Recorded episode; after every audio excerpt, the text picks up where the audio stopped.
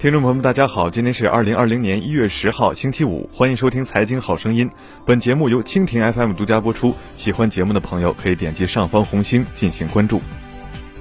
年末岁初，互联网科技类企业的裁员消息总能在社交网络上引起阵阵涟漪，而周鸿祎的一则朋友圈则直接引爆了网络。三六零董事长兼 CEO 周鸿祎在朋友圈表示，今年三六零年会的特等奖为免裁券，即获得该券的员工可免裁员一次，这让市场解读为三六零有裁员计划。三六零董事长兼 CEO 周鸿祎在朋友圈透露，今年三六零年会设置特等奖为免裁券，据周鸿祎所发配图显示，获得免裁券的员工可抵消一次裁员。有效期为二零二零年一月一日至二零二零年十二月三十一日，该券还标明仅限本人使用，不可在暗网交易。该消息引发了市场热议，认为三六零今年将会大裁员。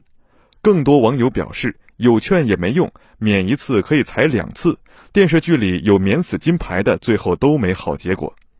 随后，三六零公司对此回应称没有裁员计划。今天的是幽默，实际上是为了鼓励创新、大胆试错。对此回应，网友并不买账。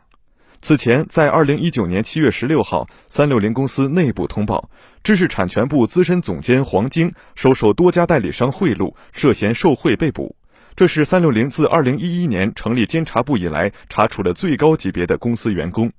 内部信中称。经道德委员会查实，黄晶接受多家代理商贿赂，涉嫌非国家工作人员受贿罪。目前，黄晶已被检察机关批准逮捕。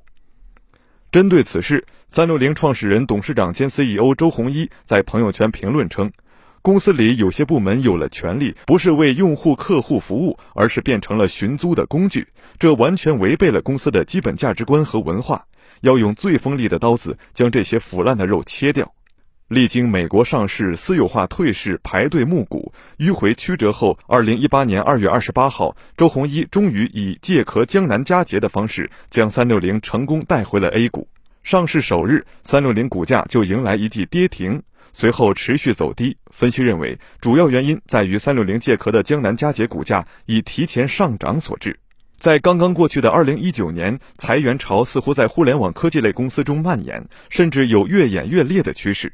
年初，京东宣布，二零一九年将末位淘汰百分之十的副总裁级别以上的高管。滴滴宣布要对业务重组带来的岗位重叠和绩效不达标的员工进行减员，整体裁员比例占到全员的百分之十五，涉及逾两千名员工。到了年底，网易、华为等公司的裁员事件更是引发全网关注。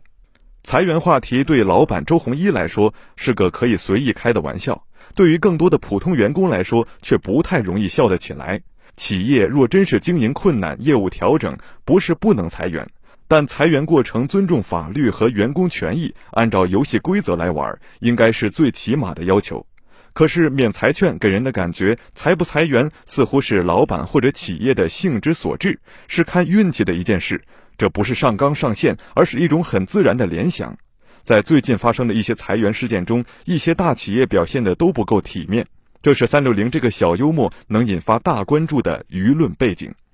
裁员本来是企业内部的事情，但最近却频频成为公共事件。一个重要原因也是相对，一个重要原因也是相较于企业员工的博弈能力太弱，员工面对裁员时往往缺乏足够的维权能力，于是员工在网络抱团就成为一种朴素的自救行为。我们可以发现，近几年一些能匿名评价雇主的网络平台很受欢迎，大型互联网企业的员工去匿名吐槽的积极性相当高。一些企业奇葩的规定和裁员也多是从这些平台扩散。网络上对知名企业家言行、大企业做派的高度敏感，其实也就是一种特殊的抱团取暖。大家寄希望于通过舆论监督，倒逼企业家大佬和大企业形成健康的价值观，对员工权益多一些尊重。对这些没太大现实杀伤力的舆论挑剔，企业家或企业不妨多一些宽容和反躬自省，这对于劳工关系的整体融洽更有帮助。像周鸿祎这般开了个并不高明的玩笑之后，还要怪罪大家太敏感的，就未免自我感觉太良好了，